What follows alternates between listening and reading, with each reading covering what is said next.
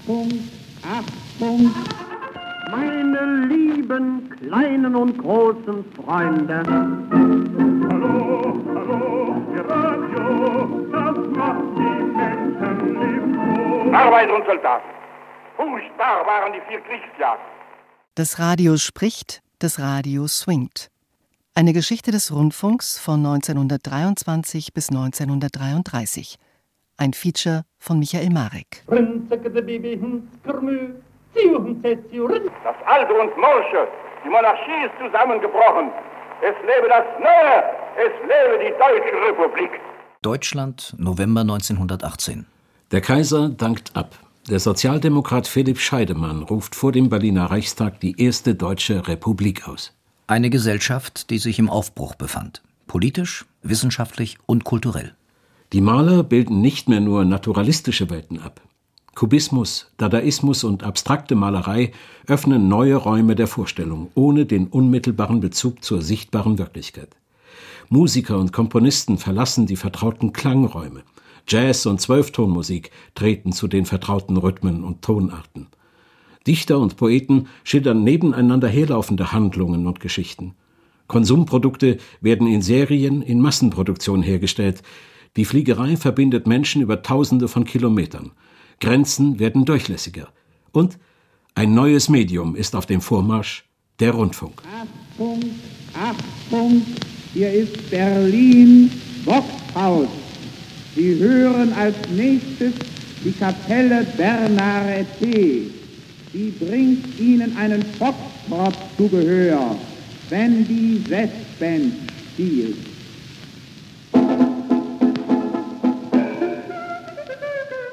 Das war die Ansage der Musiksendung offenbar aus dem Voxhaus in Berlin in der Potsdamer Straße. Der verstorbene Kommunikationswissenschaftler Winfried Lerck im Jahre 1989. Das Haus steht heute nicht mehr. Das war das erste Studio der ersten Rundfunkgesellschaft, die es in Deutschland gab, der Funkstunde Berlin. So begann am 29. Oktober 1923 die erste Rundfunksendung in Deutschland. Bereits nach einer Stunde war es wieder still im Äther. Dass wir heute davon überhaupt ein akustisches Dokument besitzen, verdanken wir einem Zufall. Wenige Monate nach ihrer Ausstrahlung wurde die Ursendung nachgestellt und auf Wachsplatte konserviert. Und es ist überliefert, dass es an diesem 29. Oktober 1923 nicht einen einzigen angemeldeten Hörfunkteilnehmer gab. Das war auch nicht weiter verwunderlich angesichts einer Rundfunkgebühr von 350 Millionen Reichsmark. In Deutschland herrschte die Inflation, Armut und Elend wucherten überall, vor allem in den Großstädten. Die so oft besungenen goldenen Zwanziger Jahre waren keineswegs nur schillernd. Und es entstanden neue radikale Parteien. Radio ist in Deutschland gerade in einer Zeit der tiefsten seelischen und wirtschaftlichen Not wie ein befreiendes Wunder begrüßt worden. Hans Bredow in seiner Rundfunk-Weihnachtsansprache im Dezember 1924. Und wird hier als ein Kulturfaktor betrachtet, dessen Auswirkungen auf das kulturelle, politische und wirtschaftliche Leben nicht hoch genug angeschlagen werden kann. Und es ist verständlich, dass der nach geistiger Nahrung hungernde Teil der Menschheit sich in Massen zum Radio drängt. Bredow gilt bis heute als der Vater des deutschen Rundfunks. Seine Rede vom Radio als Kulturfaktor ist erhalten geblieben und hat die Jahrzehnte überdauert. Wie viele Rundfunkpioniere der Weimarer Jahre versprach auch Bredow in seiner Funktion als Rundfunkkommissar des Reichspostministers pathetisch die Befreiung aus nationaler Enge. Mit der neuen Technik sollte das Zeitalter der Unwissenheit und Vorurteile zu Ende gehen, einem Götterfunken gleich, um die Menschheit zu befrieden. Der Staatssekretär im äh, Reichspostministerium hatte eine Idee, die Idee, den Funk die Technik der drahtlosen Telegrafie, so wie er das auch bereits aus England und aus anderen Ländern, aus den Niederlanden beispielsweise, kannte, auch in Deutschland äh, zu benutzen zur Verbreitung von Unterhaltung und Information. Und äh, er hat versucht, äh, eine Reihe von äh, öffentlichen Einrichtungen dafür zu interessieren. Das war ziemlich schwer, weil sich keiner das so richtig vorstellen konnte. Und deshalb äh, fand er einige Leute, die Mut genug hatten, ein bisschen Geld bereitzustellen und eine Firma zu gründen. Und das geschah in Berlin im Jahre 1922 schon. Und dann dauert es, wie das immer bei staatlichen Einrichtungen so etwas länger dauert, bis zum Herbst 23, auch wegen der wirtschaftlichen Schwierigkeiten, die es damals in Deutschland gab bis dann endlich äh, das Achtung, Achtung ertönte. Zunächst kommt der Götterfunke aus einem Detektor, einem denkbar einfachen Empfangsgerät mit Batterie. Ein Kopfhörer gehört dazu, später ein geschwungener Trichter wie beim Grammophon. Es kracht, krächzt und rauscht. Von heutiger Tonqualität kann keine Rede sein. Dafür lässt sich das Programm im eigenen Wohnzimmer empfangen. Mit Geduld und Fingerspitzengefühl werden die Spulen in die richtige Position gebracht. Radio hören anno 1923. Die ersten Geräte sind noch plombiert von der Reichstelegrafenverwaltung, damit niemand den Wellenbereich oder andere technische Details verändern kann. Es waren die neuen Möglichkeiten der simultanen akustischen Berichterstattung, die die Radioten, wie die Hörer der ersten Stunde abfällig genannt wurden, in ihren Bann zog. Ein ungeheures Medienereignis für die damalige Zeit, das seine suggestive Wirkung durch Unmittelbarkeit und Live-Charakter erzielte. Hans Bredow formulierte das so: Unsere Generation lebt in einem Zeitalter von Erfindungen, die tief in die Gestaltung des menschlichen Lebens eingreifen. Der uralte Menschheitskampf gegen die Schranken von Raum und Zeit ist in ein neues Stadium getreten. 1929 war dann auch die Aufzeichnungstechnik so weit, dass Reportagen und Konzerte, Hörspiele und Dichterlesungen mitgeschnitten werden konnten. Bis dahin wurde prinzipiell live gesendet. Technisch waren die Rundfunkpioniere noch nicht in der Lage aufzuzeichnen, außer auf Wachsplatten, die von den Schallplattenfirmen ohne Mithilfe des Radios produziert wurden. Und das ist auch der Grund dafür, warum wir aus den Anfangsjahren des Radios kaum Originalaufnahmen besitzen. Erstens. Mit der Kraft von tausend Skorpionen. Das Radio dreht auf. In der Weimarer Republik schossen Theater und Tanzpaläste aus dem Boden. In Berlin entstanden riesige Kinosäle und Sportarenen. Man flanierte neben Literaten, feinen Damen, Schiebern, Börsianern, Arbeitslosen und Krüppeln, die der Krieg in den Schützengräben vor Verdun und anderswo hinterlassen hatte. In den Feuilletons diskutierte man über die veraltete bürgerliche Moral, über die Ehe auf Zeit, modernes Theater, die femme fatale. Und der Rundfunk? Im Dezember 1923, kurz nachdem der Berliner Sendebetrieb begonnen hatte, zählte man ganze 467 Hörer. Ein Jahr später sind es bereits eine Million im gesamten Reichsgebiet. Und 1932 gibt es mehr als vier Millionen zahlende Rundfunkteilnehmer und mindestens ebenso viele Schwarzhörer. Auch die Sendezeit erhöht sich stetig. 1923 sind es 60 Minuten. 1932 dagegen gibt es schon 15 Programmstunden pro Tag. Von Anfang an dabei war der Moderator. Zunächst heißt er noch Confrancier. Er ist es, der das Programm präsentiert, über Hintergründe berichtet, vordergründig kommentiert, Anekdoten erzählt, Aperçus erfindet und Gedichte rezitiert. Hier ist die Funkstunde Berlin. Das war die Ansage des Berliner Senders in der Potsdamer Straße Nummer 4. Hier begann Albert Ebecke 1926 für den Rundfunk zu arbeiten. Dann ergab sich eines Tages, dass ein lieber Kollege, der bekannte Karl Wessel in Berlin, der Liebling aller Berliner als Ansager, plötzlich erkrankte, nicht zum Dienst erschien und kein anderer da war ging kurz entschlossen ans Telefon, rief oben an beim Intendanten, sei, der und der ist nicht gekommen, was sollen wir machen? Soll ich's machen? Ja, wenn Sie sich zutrauen, dann machen Sie es. Ich setzte mich ans Mikrofon und zog die Sendung ab. Es handelte sich um eine Werbenachrichtensendung. Und irgendwie gefiel dieser leichte süddeutsche Anklang in meiner Stimme den Berlinern ganz gut. Am anderen Tag waren eben die entsprechenden Zuschriften da. Und da der arme Karl Wessel längere Zeit krank war, behielt ich auch das bei. Und wechselte dann langsam über und war nachher nur noch ausschließlich Sprecher. bei der Funkstunde Berlin. Ebbeke gehört zu den ersten deutschen Rundfunksprechern und wird später über Jahrzehnte für den Süddeutschen Rundfunk arbeiten, bis zu seinem Tod 1961. Verehrte und Abwesende. Der Physiker und Begründer der Relativitätstheorie Albert Einstein im Jahre 1930. Wenn ihr den Rundfunk hört, so denkt auch daran, wie die Menschen in den Besitz dieses wunderbaren Werkzeuges der Mitteilung gekommen sind. Der Urquell aller technischen Errungenschaften ist die göttliche Neugier und der Spieltrieb des bastelnden und grübelnden Forschers und nicht minder die konstruktive Fantasie des technischen Erfinders. Was speziell den Rundfunk anlangt, so hat er eine einzigartige Funktion zu erfüllen im, im Sinne der Völkerversöhnung. Für dieses wunderbare Werkzeug der Völkerversöhnung arbeiten viele Schriftsteller, Komponisten, Philosophen und Wissenschaftler. Walter Benjamin etwa verfasst Kinderhörspiele und Theodor W. Adorno schreibt Schulfunksendungen für den Hörfunk. Aber zugleich gab es in der Öffentlichkeit heftige Debatten über die unerwünschten Begleiterscheinungen des Radios, über seine Auswirkungen auf die Hörer, auf Kultur und Politik. Darüber war man sich keineswegs einig.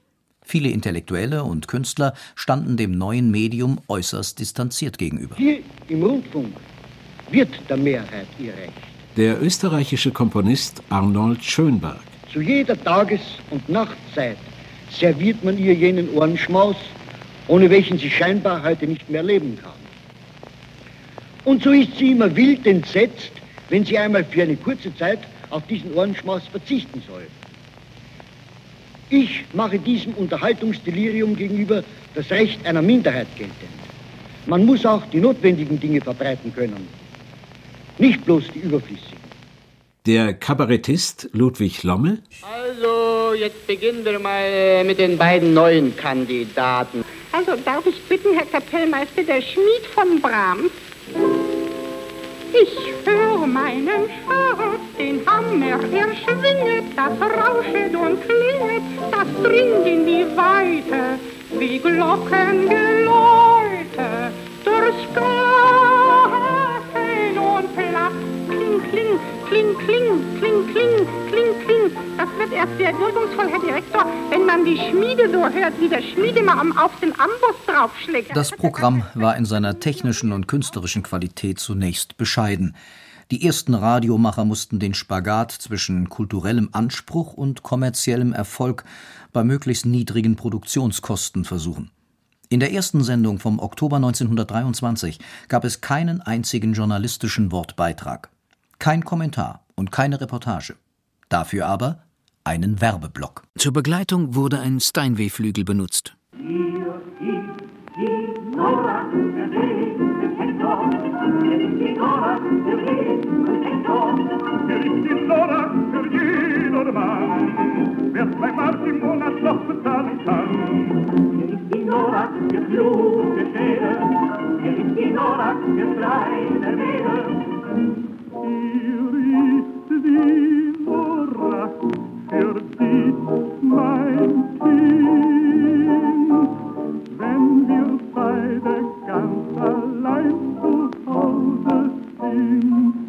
Nachdem im Vox-Haus 1923 das erste Musikprogramm über den Sender gegangen war, etablierten sich nach dem Vorbild der Berliner Funkstunde auch in anderen deutschen Städten Sendegesellschaften. Bereits am 1. März 1924 wird in Leipzig die MIRAG, die Mitteldeutsche Rundfunk AG, ins Leben gerufen und am 30. März in München die Deutsche Stunde in Bayern GmbH. Es folgt am selben Tag die Südwestdeutsche Rundfunk AG, am 2. Mai 1924 die NORAG in Hamburg. Als letzter Sender wird am 10. Oktober 1924 die WEFAG gegründet, die Westdeutsche Funkstunde. Die Reichspost besaß das Funkmonopol und kümmerte sich um die technische Realisierung. Das Programm hingegen gestalteten privatwirtschaftliche Firmen, Aktiengesellschaften, die mit Konzessionen versehen wurden und ihren Besitzern über die Gebühren und den Verkauf von Radioempfängern Geld einbringen sollten. Dem Unterhaltungsrundfunk, wie er seit 1923 offiziell genannt wird, waren enge politische und inhaltliche Grenzen gesetzt. Als Hauptaufgabe des Hörfunks definierte das Reichspostministerium er soll weitesten Kreisen des Volkes gute Unterhaltung und Belehrung durch drahtlose Musik, Vorträge und dergleichen verschaffen. 1925 entsteht eine zentrale Reichsrundfunkgesellschaft, die RRG, die der heutigen ARD durchaus vergleichbar ist und in der sich die regionalen Sender zusammenschließen. Ihre Aufgabe ist es, die Finanzen zu regeln, gemeinsame Verwaltungsaufgaben zu erledigen und das Programm zu koordinieren. Der Hörfunk entwickelt sich zum Staatsrundfunk. Doch noch ehe der eigentliche Sendebetrieb sich richtig entwickeln konnte, ging es bereits um Fragen der Zensur. Die neue Einrichtung ermöglicht und bezweckt eine Verbreitung des Nachrichtenstoffes, wie sie keine gedruckte Zeitung erreichen wird. Aus einem Schreiben der Reichspost an das Innenministerium. Es entsteht die Frage, ob und in welcher Form eine Prüfung des auszusendenden Nachrichtenstoffes vorgesehen werden soll. Die Entscheidungen in dieser Frage dürften zur Zuständigkeit der inneren Verwaltung, insbesondere der Polizei, gehören. Zensur üben die sogenannten Überwachungsausschüsse aus, die von den jeweiligen Landesregierungen eingesetzt werden. Diese Ausschüsse entwickeln sich rasch zu einer politischen Instanz. Und sie verfügen über ein umfassendes Kontrollrecht, das ihnen erlaubt, das Programm der jeweiligen Rundfunkanstalt unmittelbar zu beeinflussen. Die Richtlinien besagen, dass der Hörfunk keiner Partei dienen dürfe, dass Nachrichten und Vortragsdienst streng überparteilich zu gestalten seien. Bemerkenswerterweise saßen in fast allen Überwachungsausschüssen Vertreter der Finanzverwaltungen, als ob die Zensur etwas mit Geld zu tun gehabt hätte und Beamten sozusagen von Amts wegen Überparteilichkeit zufiele. Für jeden Rundfunkbeitrag muss ein Exposé oder ein Manuskript eingereicht werden, sogar für Diskussionssendungen. Diese Vorlagen werden dann von den Überwachungsausschüssen geprüft. Die Ausschüsse können Änderungen veranlassen oder die Sendung ganz kippen. Oft ist nicht einmal das nötig, da die Rundfunkanstalten bei der Zusammenstellung des Programms im vorauseilenden Gehorsam die innere Schere ansetzen. Gleichwohl beeinflusste das neue Medium den Geschmack eines Massenpublikums. Es popularisierte neue Musikformen wie den Jazz und den Schlager, es ließ Hunderttausende an der klassischen und zeitgenössischen Musik teilnehmen, etwa an der ersten weltweiten Direktübertragung der Rundfunkgeschichte, der Wagner-Oper Tristan und Isolde, dirigiert von Friedrich Furtwängler im Bayreuther Festspielhaus. Angeschlossen waren über 200 Sender aus aller Welt. Aber es gibt auch Schauspielaufführungen. Wissenschaftler und Dichter versuchen sich vor dem Mikrofon. In der Stunde der Lebenden kommen ab 1925 Dichter zu Wort, die entweder Vorträge halten oder aus eigenen Werken lesen.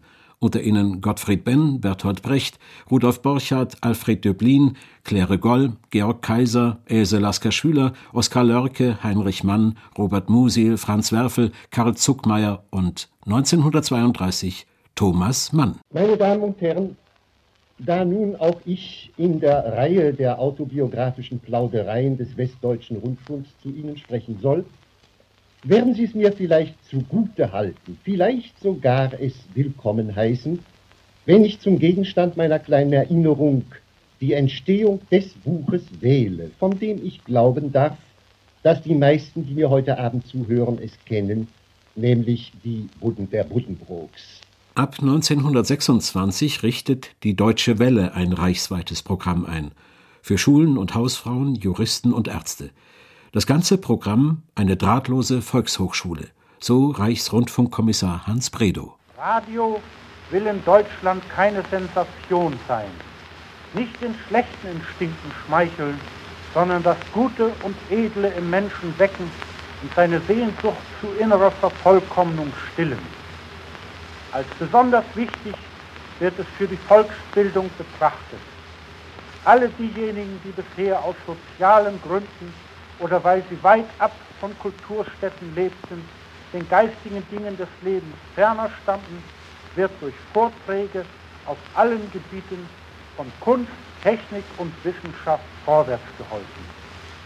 Jedes Land wird durch Radio zu einem großen Hörsaal, in dem jeder arm und reich, jung und alt, das hören kann, was ihm Freude macht oder Vorteil bringt. Die Massen suchen nach Zerstreuung, auch im Rundfunk.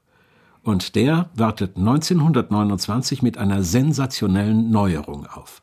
Der Reportage vor Ort. Spiel steht 2 zu 0 für Italien. Noch eine Viertelstunde zu spielen.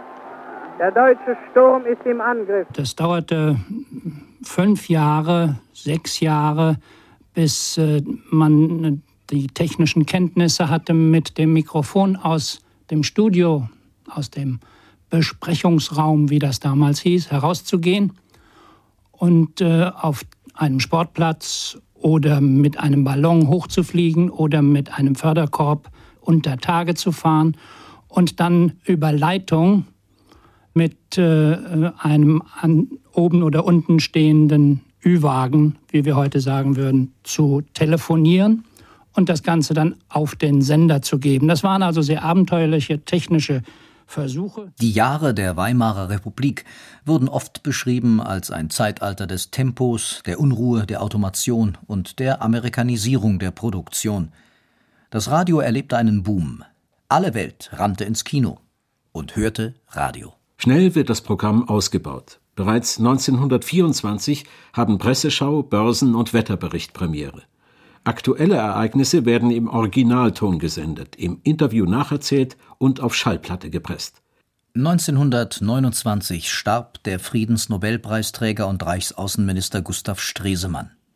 Über die Trauerfeierlichkeiten bei seinem Begräbnis besitzen wir ein Tondokument, eine Live-Reportage von Alfred Braun.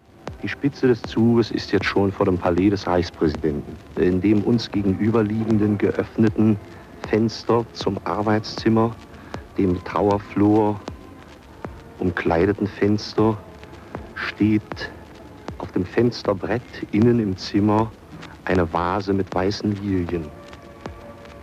Nicht das besonders reich geschmückte Hauptportal, sondern das links von uns dicht an unserem Standort liegende zweite Portal des Gebäudes ist zumeist vom verstorbenen Reichsaußenminister benutzt worden. Nur ein Viertel des Riesenportals klappt vor dem Eintretenden auf, der in den Hausflur gehen will. Diese Tür aufgerissen jetzt und offen stehend, dahinter die Leere des Hausflurs, es gibt ein Bild, irgendein Gefühl von Abschied, Weggehen, Tod. Es ist eine der beeindruckendsten Sendungen dieser Jahre. Nichts konnte vom Reporter geschnitten oder nachträglich korrigiert werden. Braun gelang es scheinbar mühelos, Szenerie und Stimmung in sprachliche Bilder zu übersetzen, für den Hörer zu Hause am Radio, wenngleich in salbungsvoller und glorifizierender Weise. Alfred Braun arbeitet als Schauspieler am Schillertheater, bevor man ihn 1923 für die Berliner Funkstunde engagiert. Zunächst als Programmansager, später übernimmt er die Abteilung Hörspiel. Er erfindet die Reportage und erprobt hier die Möglichkeiten des neuen Mediums. Alfred Braun gilt bis heute als einer der wichtigsten Radiomacher seiner Zeit. Unter seiner Mitwirkung etablierte sich die Reportage rasch als eigenständiges Genre – was Egon Erwin Kisch als rasender Reporter für die Zeitung war, das verkörperte Braun für den Berliner Rundfunk. Ob im Interview mit Albert Einstein, der US-Tänzerin Josephine Baker oder einer Schilderung über das nächtliche Berlin. Braun war stets erzählender Chronist und hatte sich dabei gegen so manche Widerstände durchzusetzen. Ich sehe noch heute die Gesichter der Direktoren vor mir. Was denn, Sie wollen ein Fußballspiel? Wie denn, Sie wollen mit dem Mikrofon rausgehen und am Spielfeld stehen und wollen nun berichten? Und schließlich entschloss man sich dazu, mit mir einen Kompromiss zu vereinbaren. Das heißt, also schön, wir wollen das versuchen mit Ihnen, aber wir müssen ein fachmännisches Urteil haben. Und es wurde dann die Zeitung Hackebeil Sportnachrichten die hat das also als Sachverständiger beurteilt und hat erklärt, so ginge es ja nun nicht, wie der Herr Braun sich das vorstelle, sondern etwa so. Das Spielfeld wurde wie ein riesengroßes Schachbrett in einzelne Quadrate eingeteilt. Und ein Schema, eine Abbildung dieser Einteilung, dieses Schachbretts, hatte jeder Hörer vor sich Und ich hatte so ein Ding in der Hand und sollte nun genau berichten für die Laien, die sich die Zusammenhänge und alles nicht vorstellen konnten. Und meiner äh, Fähigkeit, es denen klarzumachen, traute man wohl nicht genügend. Ich sollte nur also sagen, jetzt ist der Ball in Ziffer 3, jetzt ist er in Ziffer 11, jetzt ist er in Ziffer 28. Also ich bin auf all die Bedingungen eingegangen und kam dann am Sonntag auf einen Sportplatz. Merkwürdigerweise, ich habe ein sehr gutes Gedächtnis und weiß an der Stelle nicht, war es das Grunewaldstadion oder war es am Ende ein Sportplatz, den der Berliner Fußballclub Preußen zuletzt gleich am Beginn des Tempelhofer Feldes hatte. Also kurzum, wie ich da hinkam, der erste Schreck bestand darin, dass man für mich, vermutlich war es sehr gut gedacht, ein riesiges Aluminiumgerüst zurechtgemacht hatte, von dem aus ich die beste Übersicht über das Feld haben sollte. Nun musste ich äh, naja, also wie ein Artist, also erst mal hochklettern, das hat schon eine Belustigung für die Zuschauer ergeben.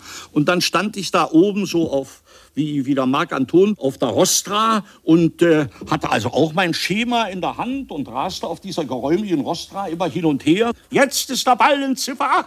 Jetzt, meine Damen und Herren, ist er in Quadrat 22. Jetzt in 42.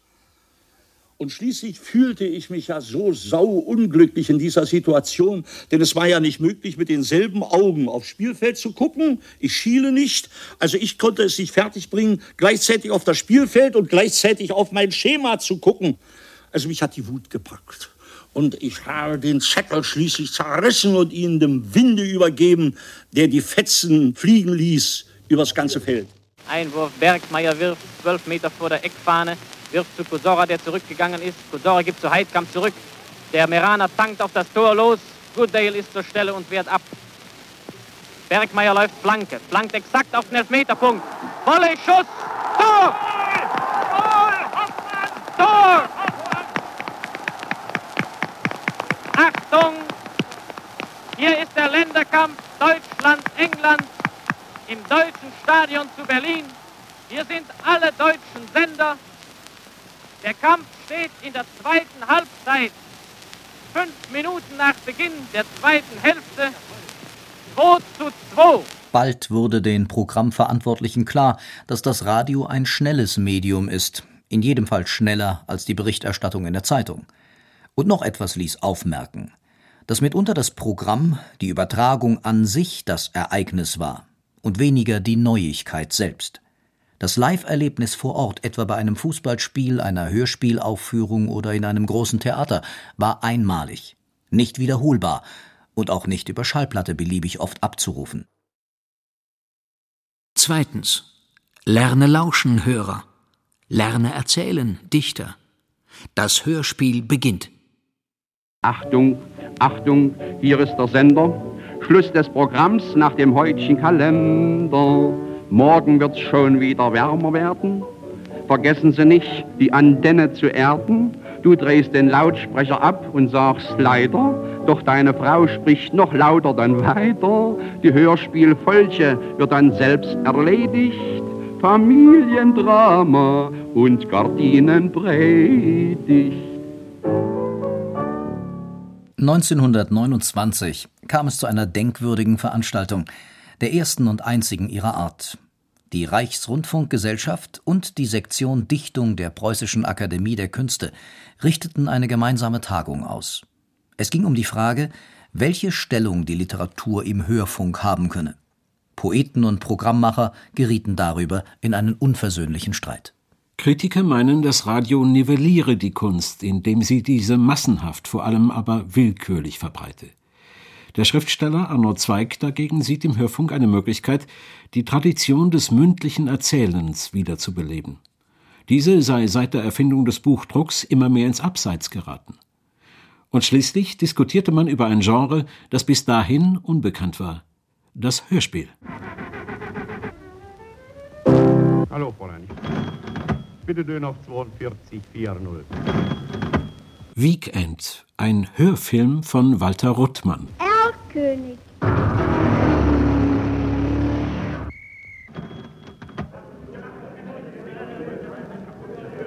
Ich verbitte mir das. Bitte. Weekend wurde 1930 in der Berliner Funkstunde gesendet. montiert aus Maschinengeräuschen, Satz- und Musikfetzen, Sirenen, einem Kuckuck, Kirchenglocken, Hühnern und Tauben, Möpsen und Militärmärschen. Ein experimentelles Hörspiel, das auf die Collage setzte, auf assoziatives Hören, überraschende Effekte und das gleichzeitig nach Verbindungen suchte zwischen dem Medium Film und den akustischen Möglichkeiten des Hörfunks. In den einzelnen Sendern bilden sich allmählich Sprecherensembles. Die ersten stundenfüllenden Live-Hörspiele gehen über den Äther. Metallene Handwerkskisten über Leitern hinuntergeworfen simulieren abstürzende Flugzeuge. Zellophan, rhythmisch geknautscht, klingt wie eine marschierende Truppe. Daneben das berühmte Donnerblech, wie sich Rundfunksprecher Albert Eppeke erinnert. Da wurde eben alles, äh, was nicht nied- und nagelfest war, mit zur Hilfe genommen, um die Illusion zu erzeugen. Beispielsweise, wenn da irgendwie in einem Stück, ob das nun äh, äh, Wilhelm Tell war oder was es gewesen sein mag, beispielsweise mal ein Felssturz nötig wurde, dass der akustisch kommen musste. Ja, da wurde eben ein Schreiner geholt, der baute ein Gerüst aus Holz und dann wurden Wackersteine, Pflastersteine raufgeholt, die wurden dann da runter und da manchmal sprang auch einer drüber und be bekam einer eins aufs Hühnerauge. Nicht? Das äh, machte die Sache, äh, Sache nur noch realistischer. Nun ja, da agierte natürlich der tüchtige Alfred Braun und äh, ließ äh, alle Puppen tanzen. 1925 inszeniert Braun das erste Sendespiel, Schillers Wallenstein. Wie alle Rundfunkproduktionen dieser Jahre wird es live gesendet und die Schauspieler müssen in Maske und Kostüm ins Studio kommen, um eine möglichst authentische Stimmung zu erreichen.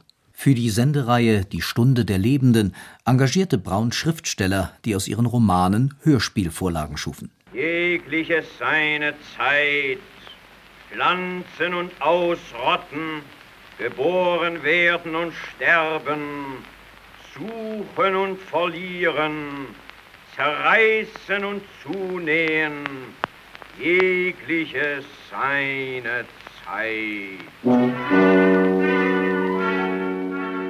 Zu den bekannten Dichtern, die für das Radio arbeiteten, gehörte auch Alfred Döblin. 1930 produzierte er mit Braun zusammen eine Radiofassung seines Roman- und Kinoerfolgs Berlin Alexanderplatz. Wieder mit Heinrich George in der Hauptrolle als Franz Bieberkopf, der aus dem Zuchthaus entlassen beschließt, anständig zu werden und dabei nur umso tiefer fällt. Döblin versucht gar nicht erst, das mehrschichtige Erzählverfahren des Romans auf das Hörspiel zu übertragen. Er beschränkt sich von Anfang an darauf, die Geschichte des Franz Bieberkopf zu erzählen. Krieg keine Luft, was denkst du Sag mal, Mädel, du bist doch ein hübsches Stück. Wie kannst du dir bloß so einen Kerl aussuchen wie den Franz mit dem Arm? So ein hübsches Mädel, kriegst doch zehn an jedem Ach, Finger. Quatsch nicht, Krause. Ach, Liebe ist blind auf beide Ohren. Ein Franz, weißt du, was der bei uns spielen will? Bei uns jetzt? Dicken Wilhelm. Da hast du dir eine feine Nummer erwischt. Ich will das nicht hören. Ich denke, Sie sind sein Freund. Mensch, Mädel, mit, mit so einem Kerl fängst du dir so einen Schlapper mit dem Arm? Ich geh los. Renn mal nicht mit dem Kopf an die Bäume. Ja. Was ist mir los, du? Nu, du haust mir. Was ist mir los? Ich geh, du Strolch. Was du. bin ich? Strolch. Na, jetzt kommst du mit, lässt die Auto fahren, willst mir aushorchen und dann sagst du Strolch. Du ersetzt dir her, Kröte, in die Kute. Was ist mir los? Setzt dir her, ist auch so ähnlich wie dein Franz. Das Hörspiel wurde während der Weimarer Zeit nie gesendet. Zum einen, weil Döblin mit dem Ergebnis nicht zufrieden war, zum anderen stellte die Produktionsfirma, deren neue Aufzeichnungstechniken Döblin nutzen wollte, ihren Betrieb ein. Und schließlich fiel die Ursendung der politischen Zensur zum Opfer. In den Reichstagswahlen von 1930 konnte die NSDAP 107 Mandate erringen. Da war kein Platz mehr für sogenannte Asphaltliteraten, wie man auch Alfred Döblin höhnisch zu brandmarken suchte.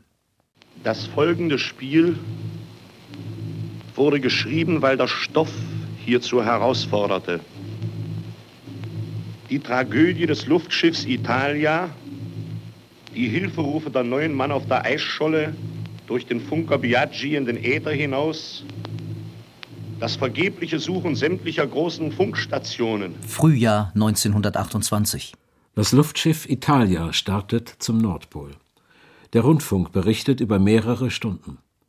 Ein Stoff für das Hörspiel SOS Rau Rau Feun von Friedrich Wolf. Es erzählt die Katastrophe, den Absturz der Italia. Am Anfang gibt Wolf eine Einführung, ein Heldenlied auf die neue Technik des Rundfunks.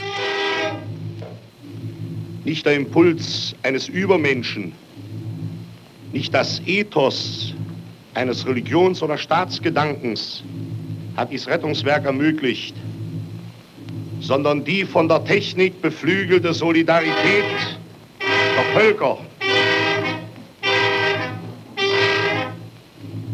Sie schloss an diesem lebendigen Beispiel den Ring von dem einsamen Radiobastler an der Murmanküste bis zu der großen Funkstation in Rom, bis zum roten Zelt der Eisscholle und dem Flieger Tschuchnowski. Es ist eine Tatsache, ohne einen Tag zu zögern hat ein politisch völlig anders gerichtetes System dem gegnerischen System brüderlich geholfen. Und diese Hilfe wurde nur möglich durch das modernste Nachrichtenmittel, durch das Radio. Das Lob der internationalen Solidarität im Hörfunk wurde ein riesiger Erfolg. Alle deutschen Sender strahlten SOS Rau Rau Feun innerhalb einer Woche aus. Und auch vom Ausland wurde es übernommen. Vorstellung des Siegers. Introduction of the American Airman Mr. Charles Lindbergh. Présentation de l'aviateur Charles Lindbergh. Mein Name ist Charles Lindbergh. Ich bin 25 Jahre alt. Mein Großvater war Schwede. Ich bin Amerikaner. Meinen Apparat habe ich selber ausgesucht. Er fliegt 210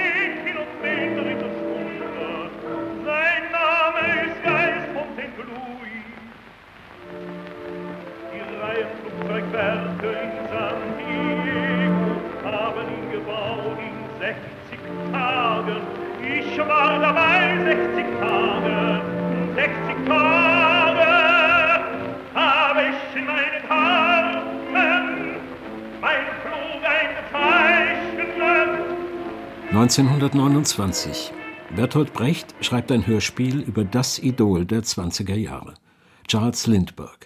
Umjubelt von den Massen, von den Medien, gejagt, geachtet und verfemt, hofiert von Königshäusern, Regierungen und Wirtschaftskonzernen. Das Fliegen ist seine Passion, sein Interesse gilt der Luftfahrt und ihrer technischen Entwicklung. Statt eines Mannes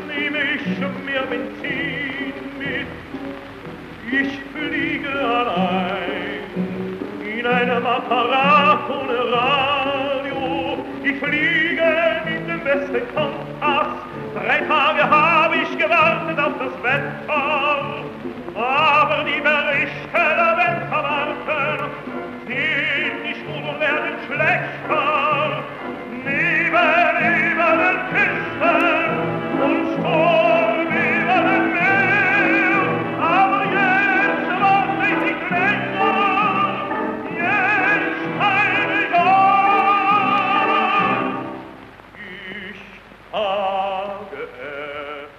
Auch Brechts Kantate auf Charles Lindbergh stimmte in das hohe Lied der Technik ein. Mit der Musik von Paul Hindemith und Kurt Weil schuf Brecht eine spezifische Form des musikalischen Hörspiels. Ein Meilenstein in der Geschichte des Radios. Nach jedem Geh up in the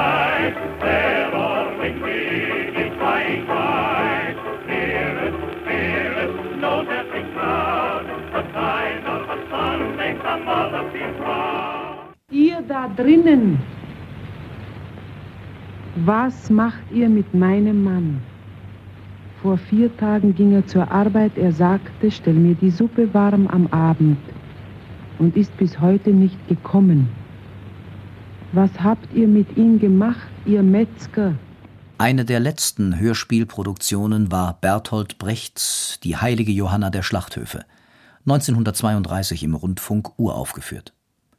In Deutschlands Theatern traute sich niemand mehr, das Stück auf die Bühne zu bringen.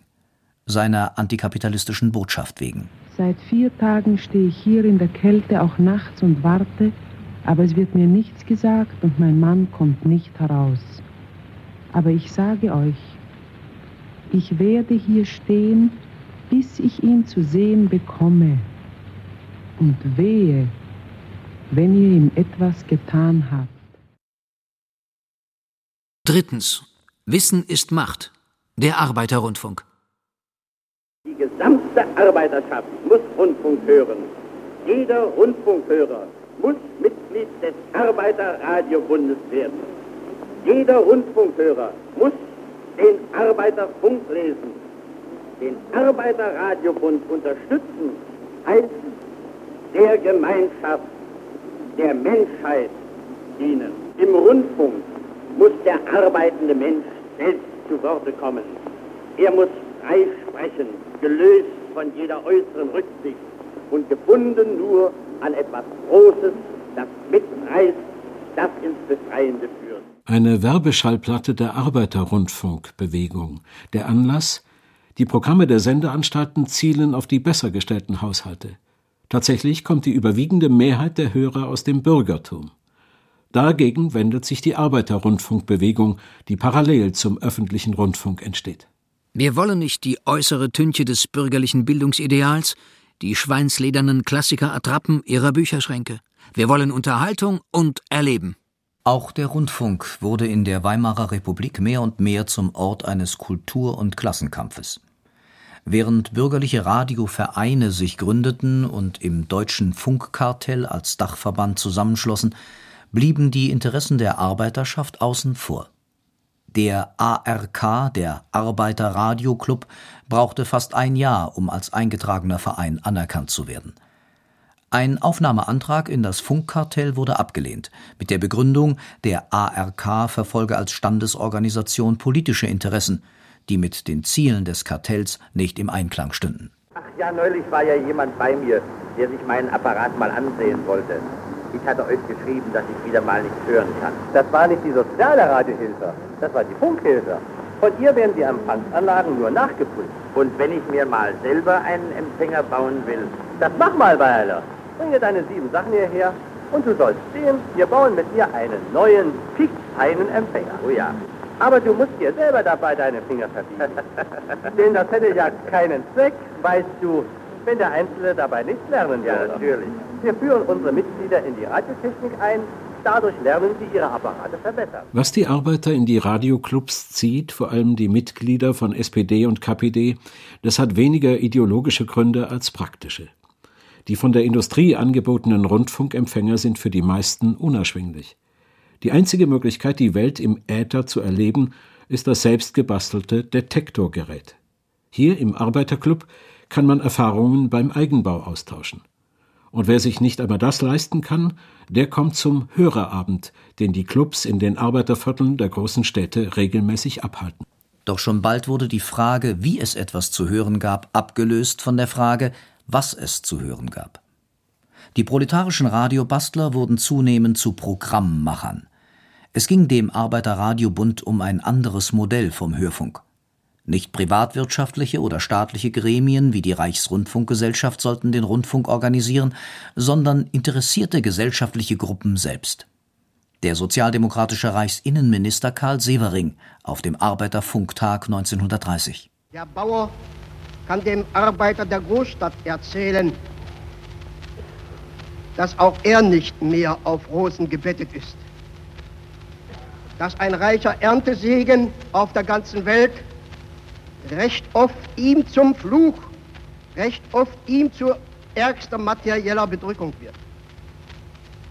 Und der Arbeiter kann seine Nöte den Bewohnern des flachen Landes näher bringen und Stadt und Land, Bauer und Arbeiter können durch den Austausch am Rundfunk einander näher gebracht werden. So und nicht anders sollten wir uns bemühen, Völkerversöhnung und die Volksversöhnung aufzufassen und sie verwirklichen. Volksversöhnung durch das Radio. Das war natürlich mehr Wunsch als Wirklichkeit angesichts einer sozial- und innenpolitisch zerrissenen Republik. Die Programmgewaltigen in den Rundfunkgesellschaften gingen auf die Forderungen der Arbeiterbewegung nur widerwillig ein. Zwar trat in vielen Sendern neben die klassische Musik und Literaturlesung eine Stunde der Werktätigen. Doch das blieben Ausnahmen. Der Arbeiterradiobewegung wurden konsequent eigene Sendungen und Sender verweigert. Keinen Sechser in der Tasche, bloßen Stempelschein. Durch die Löcher der Kledage kiekte Sonne rein. Mensch, so stehst du vor der Umwelt, jänzlich ohne was wenn dein Leichnam plötzlich umfällt, wird kein Auge nass. Keine Molle schmeißt der Olle, wenn er dir so sieht. Ja, die Lage sieht sehr flau aus, bestenfalls im Leichenschauhaus hast du noch Kredit? Stellst du dir zum Stempeln an, wird das Elend nicht behoben.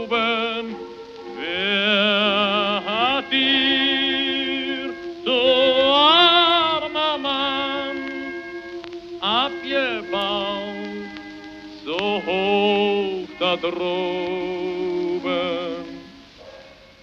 1924 gibt es etwa 4000 Mitglieder in der Arbeiterradiobewegung Berlins.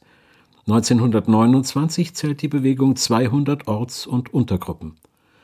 60.000 Mitglieder sind es vermutlich auf dem Höhepunkt der Bewegung. 1929 spaltete sich die Arbeiterradiobewegung in einen SPD- und einen KPD-nahen Verband. Die nationalsozialistische Machtübernahme beendete schließlich ihren Fortbestand. Am 26. Februar 1933 wurde der Kommunistische Freie Radiobund Deutschlands verboten und aufgelöst. Im Juli der Sozialdemokratische Arbeiterradiobund. Viertens. Völkischer Abgesang. Deutsch, der Rundfunk. Josef Goebbels, 1925. Radio, Radio. Radio im Hause. Der Deutsche vergisst über das Radio Beruf und Vaterland. Radio, das moderne Verspießungsmittel. Alles im Hause. Das Ideal des Spießers. Das Radio als Medium, das über den Ausgang von Wahlen mitentscheidet. Als Massenkommunikationsmittel, das Einfluss darauf zu haben schien, was die Leute dachten, fühlten und schließlich taten. Diese Sicht hatte sich nicht nur im Reichspostministerium und in der Reichsrundfunkgesellschaft durchgesetzt, sondern auch bei den Parteien. Alle Wahrscheinlichkeit spricht dafür, schreibt 1925 der preußische Ministerpräsident Otto Braun, dass das im Rundfunkwesen liegende Beeinflussungsmittel sehr bald eine solche Bedeutung gewinnen wird, dass eine Regierung, die keinen maßgebenden Einfluss hat, überhaupt den Boden verloren hat. Bereits 1924 streitet man öffentlich darüber, ob der Rundfunk Reichstagsdebatten übertragen soll. Während die einen dies als demokratische Pflicht sehen, fürchten andere wiederum negative Folgen für die Parlamentsarbeit. Die politischen Entscheidungsträger der noch jungen Weimarer Republik erkannten schnell, welche Möglichkeiten das neue Medium in sich barg, vor allem um die Bevölkerung anzusprechen. Immer häufiger versuchten die Parteien das Radio für sich zu nutzen, als Instrument der politischen Propaganda. So verkündete die Regierung Brüning ihre Notverordnungen über den Hörfunk. Mit Beginn der Weltwirtschaftskrise und dem sprunghaften Anstieg der Arbeitslosigkeit verschärft sich das politische und kulturelle Klima der Weimarer Republik dramatisch. Die staatlichen Finanzen sind zerrüttet, die Zahl der Arbeitslosen beträgt fast sieben Millionen. 1932 die Republik kämpft um ihr Überleben. Und der Rundfunk ist immer dabei, scheinbar als neutraler Chronist der Ereignisse.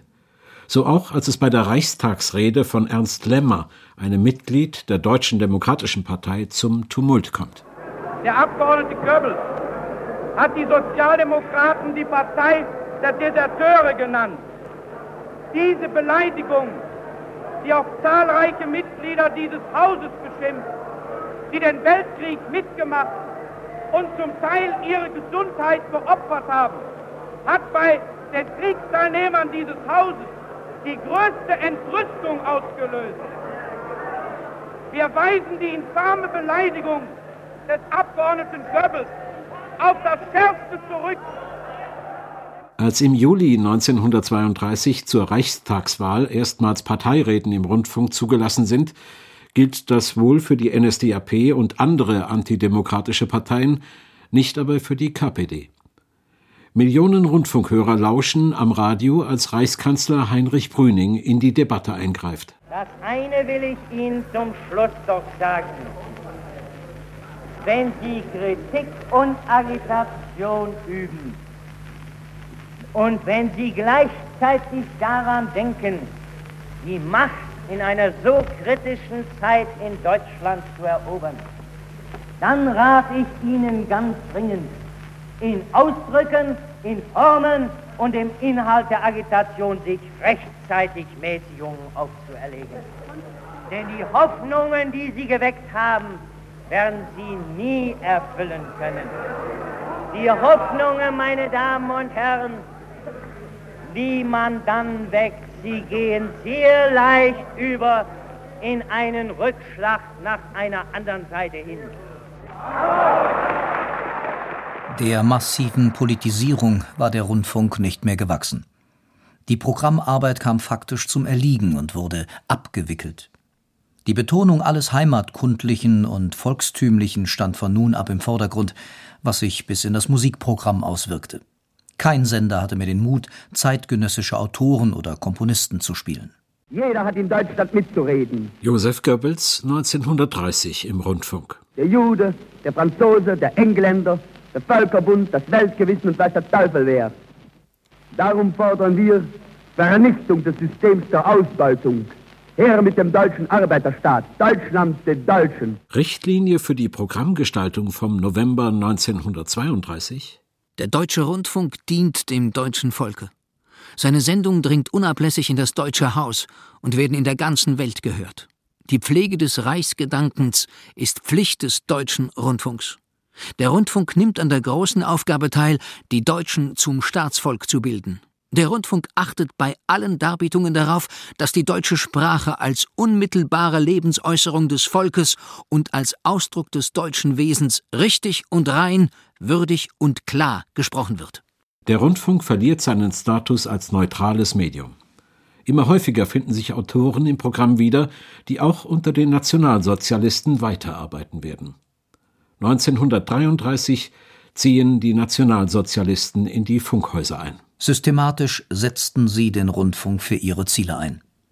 Nach der Machtübernahme 1933 kam es zu personellen Säuberungen, wie es im verniedlichenden Sprachgebrauch der Verfolgungsapparate hieß. Eugen Hadamowski, der neue von Goebbels Gnaden ernannte Reichssendeleiter, höhnte öffentlich im Rundfunk. Heute kann ich unserem Parteigenossen Dr. Goebbels melden, nun ist im Rundfunk der größte Dreck ausgeräumt.